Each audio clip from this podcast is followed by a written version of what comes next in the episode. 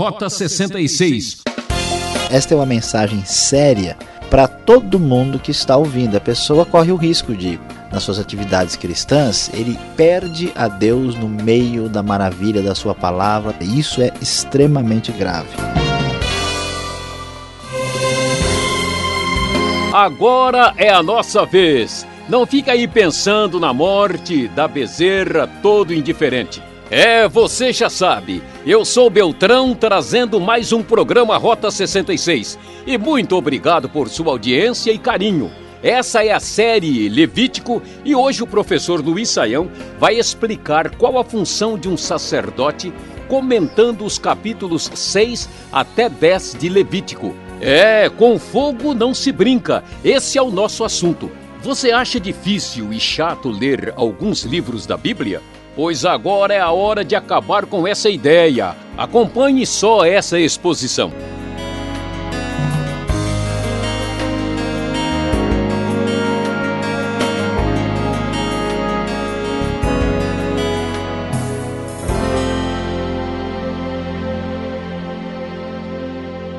Como vimos, nós encontramos no início de Levítico os cinco principais sacrifícios ou ofertas que eram apresentadas ao Senhor no culto hebraico lá no tempo mais antigo do Velho Testamento. E quando chegamos ao capítulo 6, nós vamos ver que esses assuntos são retomados, são repetidos. Nós temos a discussão sobre a oferta do holocausto, depois do cereal, pelo pecado, pela culpa e oferta de comunhão. Mas desta vez o enfoque é um pouco diferente, porque aqui aparece o papel do sacerdote, de como Arão e seus filhos, e depois Arão e seus descendentes, como é que eles devem lidar com a regulamentação para cada uma das ofertas aqui apresentadas. Então, por exemplo, capítulo 6, 16, eh, nós lemos: Arão e seus filhos comerão o restante da oferta, mas deverão comê-lo sem fermento e em lugar sagrado no pátio da tenda do encontro. Esse mesmo tipo de a orientação aparece também no capítulo de número 7, reforçando a proibição de comer gordura e de comer sangue, conforme nós já estudamos. E o final do capítulo 7 trata da porção dos sacerdotes. Capítulo 8 até capítulo 10 vai falar mais especificamente de Arão e sua família. Arão e seus filhos que deveriam, ah, lendo o versículo 1, nós temos lá: traga Arão e seus filhos, capítulo 8, a partir do verso 1 e 2 Tragas Arão e seus filhos suas vestes e o óleo da unção, o novilho para oferta pelo pecado, e os dois cordeiros e o cesto de pães sem fermento, e reúna toda a comunidade à tenda do encontro. Moisés fez como o Senhor lhe tinha ordenado, e a comunidade reuniu-se à entrada da tenda do encontro. Neste episódio, Arão e seus filhos são consagrados como sacerdotes, aqui no capítulo 8, e começam efetivamente o seu ministério no capítulo de número 9 do livro de Levítico. E a grande questão para nós é o que, que é de fato um sacerdote. Como é que essa questão deve ser uh, vista, observada aqui na Bíblia? O sacerdote é uma figura que aparece inicialmente no livro de Êxodo, que tem a ver com a intermediação entre Deus e o homem. Ah, o sacerdote se distingue, por exemplo, do profeta. O profeta traz a palavra de Deus ao homem, ou seja, ele apresenta Deus ao ouvinte humano. O sacerdote, ao contrário, apresenta o homem a Deus. Ele trabalha nessa intermediação entre Deus e o homem por causa da realidade do pecado. E aqui o sacerdote era a figura desse intermediário que oficiava esses sacrifícios e ofertas para uh, restabelecer a comunhão entre a pessoa e Deus. Por isso que nós vamos entender que Jesus é o nosso sumo sacerdote no sentido em que ele estabeleceu essa mediação entre Deus e o homem, uh, seguindo uma espécie de pensamento que começa lá atrás com a figura de Arão. Arão, irmão de Moisés, é considerado o primeiro, não só sacerdote, mas sumo sacerdote, sacerdote mais elevado, que estava na posição de fazer esse eh, ofício de estabelecer a comunhão entre o israelita, entre o hebreu antigo e o próprio Deus. E também a partir daqui nós aprendemos a ideia no Novo Testamento de que nós não precisamos mais de sacerdotes, porque nós podemos chegar diretamente a Deus através de Cristo. Daí nós temos a ideia clara do sacerdócio universal de todos os crentes. Mas voltando ao Velho Testamento, ao Êxodo, ao Levítico, nós vamos observar que, especialmente o sumo sacerdote, ele era responsável pelo tabernáculo, pelas ofertas e sacrifícios diários que deveriam ser feitos, inclusive, mais tarde, por todas as festas principais de Israel, como a época da Páscoa, do Pentecoste e do dia da expiação, aqui nós vamos ver mais para frente no livro ah, de Levítico. O sumo sacerdote tinha uma espécie de vestimenta especial. Nós já lemos que ele tinha sobre si derramado o óleo da unção, mas ele tinha uma espécie de é, calção de linho que ele colocava, ah, depois uma espécie de túnica básica ah, e, por fim, uma roupa, um manto azul, sobre o qual era colocado também um manto ah, sacerdotal. Esse manto sacerdotal tinha sobre se a, a, o peitoral com as pedras que lembravam as doze tribos de Israel, e ele também ainda tinha ah, sobre si uma espécie de turbante ah, com ah, uma coroa com alguns adereços, mostrando assim a sua vestimenta especial de um sacerdote que fazia esse ofício de relacionar o homem com Deus. A importância do sacerdote, sem dúvida, mostrava que ele estava lidando com a questão de Deus como sagrado, distante do homem pecador. E a sua função era exatamente trabalhar para que a aproximação de comunhão entre Deus e o homem se tornasse uma, uma realidade. O livro de Levítico conta como o sacerdócio se estabeleceu, a como ele foi iniciado com Arão e a sua família, e isso foi a, permanentemente a, utilizado depois a, dentro da comunidade de Israel na relação cultica entre Deus e o seu povo. Mas o livro de Levítico não fala só do sacerdócio e dos trabalho do sacerdote com as cinco ofertas que nós estudamos, ele não fala ah, somente a respeito da consagração de Arão e dos seus filhos, do início do seu ministério, no capítulo 9, que aliás esse ministério foi extremamente abençoado por Deus quando terminou a consagração. Moisés e Arão entraram na tenda do encontro e, quando saíram, abençoaram o povo e a glória do Senhor apareceu a eles. Saiu fogo da presença do Senhor e consumiu o holocausto e as porções de gordura sobre o altar. E quando todo o povo viu isso, gritou de alegria e prostrou-se rosto em terra. Deus mostrando a sua aprovação, a sua glória e o seu poder neste momento especial.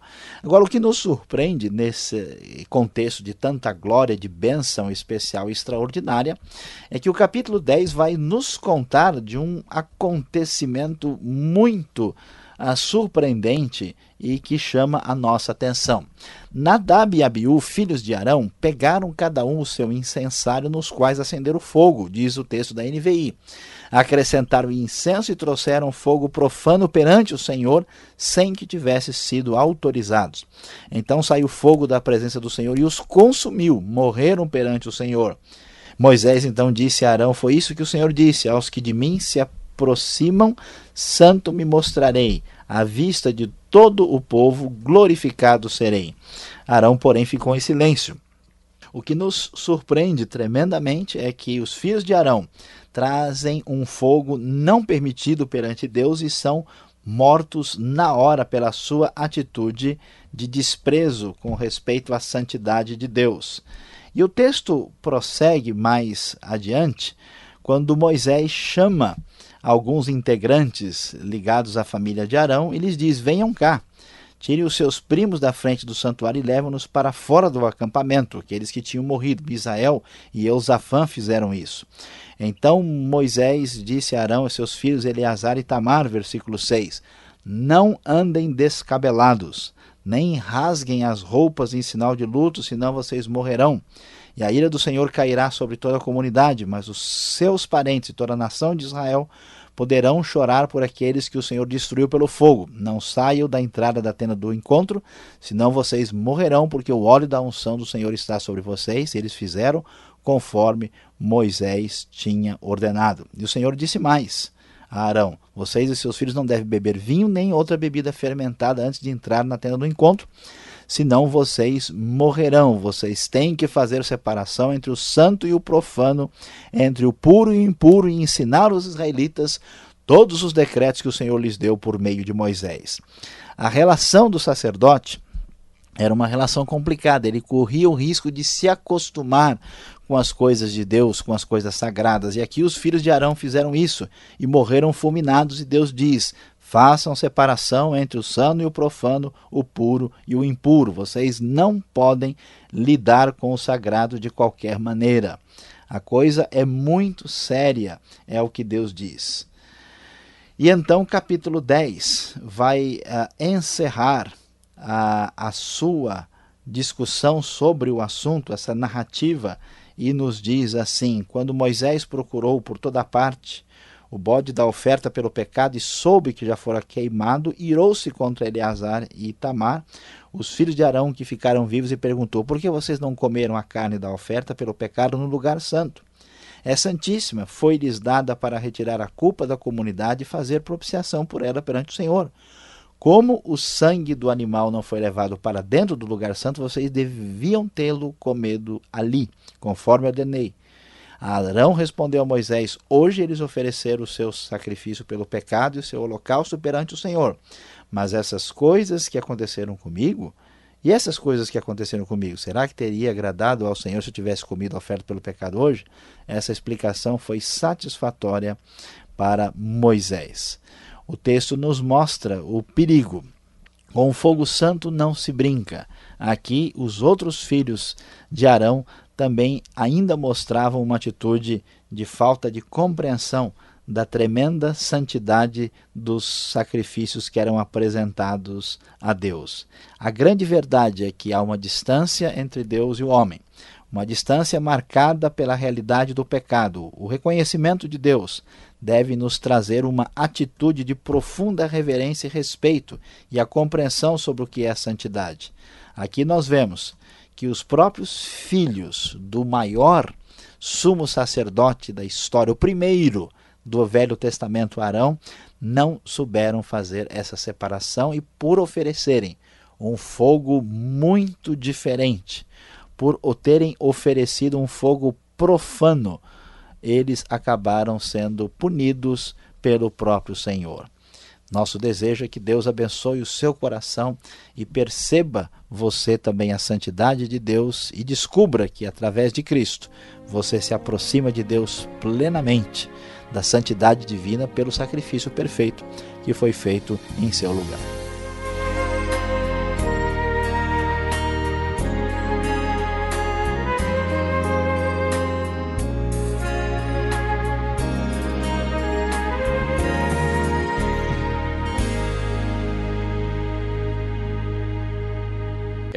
Esse é o programa Rota 66, o caminho para entender o ensino teológico dos 66 livros da Bíblia. Hoje, estudando os capítulos 6 até 10 de Levítico, com o título Com Fogo Não Se Brinca, se a sua luta foi quente demais então escreva para Caixa Postal 18.113, CEP 04626-970 São Paulo, capital. Ou o e-mail rota66 arroba transmundial.com.br. Você já sabe, sua participação é muito importante.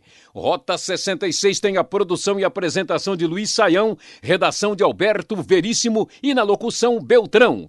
Realização Transmundial. Agora vamos para a aula prática. Quem pergunta quer saber.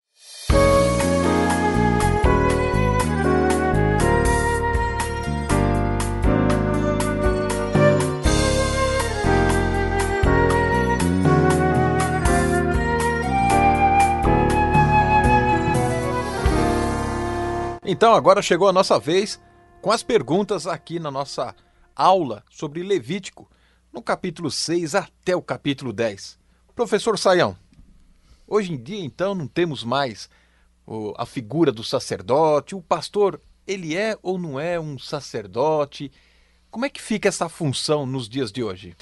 Bom, pastor Alberto, essa questão é muito significativa porque várias pessoas parecem não entender corretamente o significado uh, de um sacerdote. De fato, os sacerdotes no Antigo Testamento são mediadores. Nós vemos aí eles fazendo a ligação entre Deus e o homem. Quando Cristo veio e se tornou o nosso único e absoluto sacerdote, a verdade é que nós não precisamos mais de sacerdotes humanos. Ah, o pastor não é um sacerdote, ele não exerce o mesmo tipo de uh, função, não. Ele tem uma outra uh, função. Ele é aquele que está incumbido de ensinar e de treinar o povo de Deus para cumprir a sua missão. Portanto, não podemos entender isso. Muitas pessoas acham que até pedem para o pastor fazer um ritual ou uma oração, o líder religioso, mas ele não é sacerdote. Inclusive, a ideia é que hoje nós temos acesso direto a Deus. Então, eu mesmo sou considerado um, um, um, sacerdote no sentido em que eu tenho livre acesso a Deus. Então, essa intermediação ela não existe mais. No Novo Testamento, nós não temos mais sacerdotes humanos. É muito importante entender isso. Tá certo. Neste, nessa sua exposição, a gente acompanhou aí a, a, o grande conflito aí de Nadab e Abiú e aquele fogo que eles apresentaram. Por que Deus ficou tão irado? Pois é, uh, Alberto, o, o fogo aqui é chamado de fogo profano. Em algumas versões antigas, nós temos um fogo estranho. A questão que está envolvida aqui é que Deus tem regulamentações detalhadas que tratam do sacrifício, da oferta e da relação que se tem com a sua santidade. a gente não tem ideia exatamente o que eles fizeram. Esse fogo é um fogo não autorizado. É um fogo, um sacrifício que não se preocupou com a ordem e com a recomendação dada por Deus. Então, isso mostra um desrespeito, uma desconsideração, uma atitude de total repúdio ao que Deus determinou. Por isso, eles foram tão severamente punidos. A dificuldade nossa é que a gente acha que um problema assim que a gente tem com uma outra pessoa é sério. E o que tem com relação a Deus, Deus dá um jeito. Mas Deus está mostrando que a sua santidade, que a sua pessoa precisam ser devidamente é, respeitados e considerados. O erro deles foi fatal por causa disso. Que coisa, hein? Capítulo 10 de Levítico, lá no verso 6, a gente encontra não andar descabelado, né? ou em outras versões, não desgrenheis. Que situação é essa, Sayão? Você pode explicar por que isso? É, o texto vai nos ajudar um pouco mais, porque ele prossegue dizendo, né? Moisés disse para Arão e os seus filhos que ficaram vivos, Eleazar e Itamar, que eles não deveriam andar descabelados, nem rasgar as roupas em sinal de luto, porque senão morreriam. Por quê? Ah, eles eram proibidos até de, de fazer qualquer outro ritual, só podiam chorar, né? Os parentes e a nação de Israel poderiam chorar por aqueles que o Senhor destruiu pelo fogo. A ideia é que o que é de Deus está na frente do que é humano. Então, o desrespeito, a, a rejeição da santidade divina é, foi considerado tão grave que eles não podiam nem a fazer o luto tradicional dos hebreus por eles. Quando a pessoa fazia um luto antigamente, né, entre os hebreus, ele fazia aquilo de maneira muito expressiva. E no caso dos pagãos, eles até faziam um machucado no corpo, realmente bagunçavam assim, o cabelo. Né?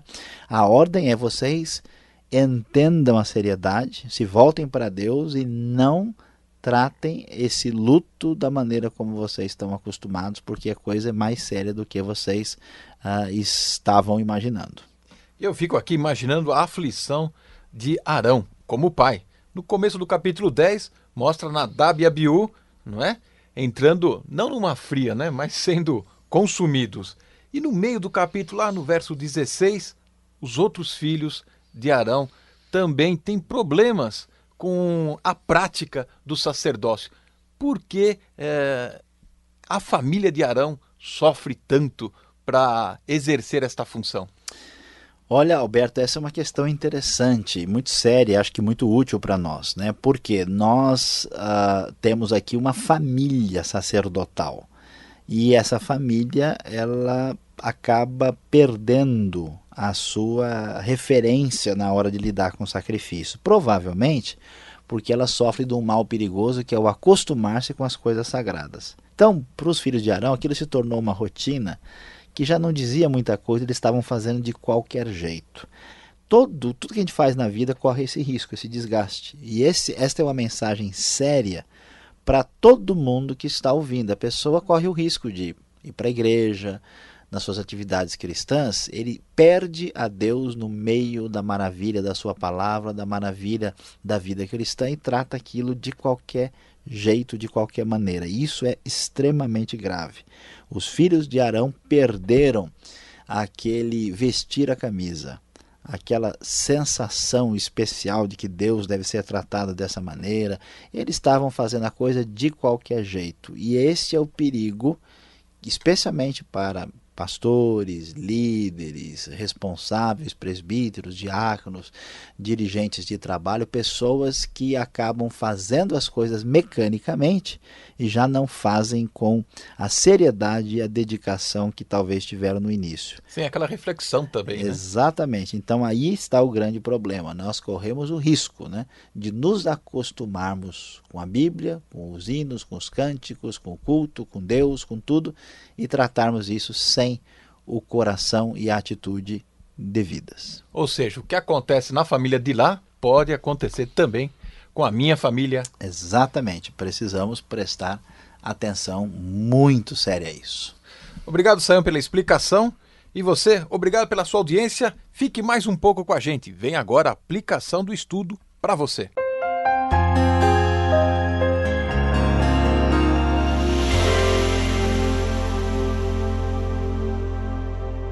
Depois de estudarmos Levítico de 6 a 10, nós descobrimos muitas coisas importantes nesse texto, nestes capítulos que falam sobre o tema com fogo santo não se brinca, a figura do sacerdote.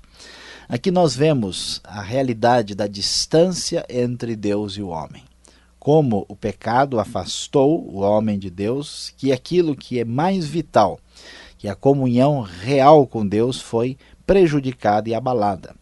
E aqui vimos como Deus providenciou o sacerdócio, a figura de Arão e dos seus filhos, e como isso foi tão importante para restabelecer essa comunhão com Deus nos tempos do Israel antigo, lá do livro de Levítico. Mas o mais extraordinário em tudo isso é descobrir que hoje, por causa do sacrifício perfeito em Cristo, que foi cumprido a partir aqui de Levítico e se cumpriu na figura do Messias Jesus, temos o acesso direto sem burocracia. É interessante como é complicado a gente tentar fazer uma coisa e ter que passar por vários intermediários, várias pessoas no meio do caminho, e em Cristo você hoje tem acesso pleno e direto a Deus. E aqui nós temos duas coisas sábias importantes. Em primeiro, você deve regozijar-se, alegrar-se pelo acesso direto a Deus, a grande felicidade que nós temos por poder se aproximar de Deus aqui sem qualquer problema, burocracia ou qualquer impedimento. Mas, ao mesmo tempo, nós não podemos, por causa dessa proximidade e alegria, permitir que o nosso coração as perca aquele sentimento profundo de respeito pela santidade absoluta de Deus, que foi o problema dos filhos de Arão. Então não se esqueça, você tem acesso livre, mas mantenha a sua reverência, o seu respeito, a sua atitude de adoração perfeita, reconhecendo a grandiosidade e a santidade de Deus e que Deus abençoe o seu coração.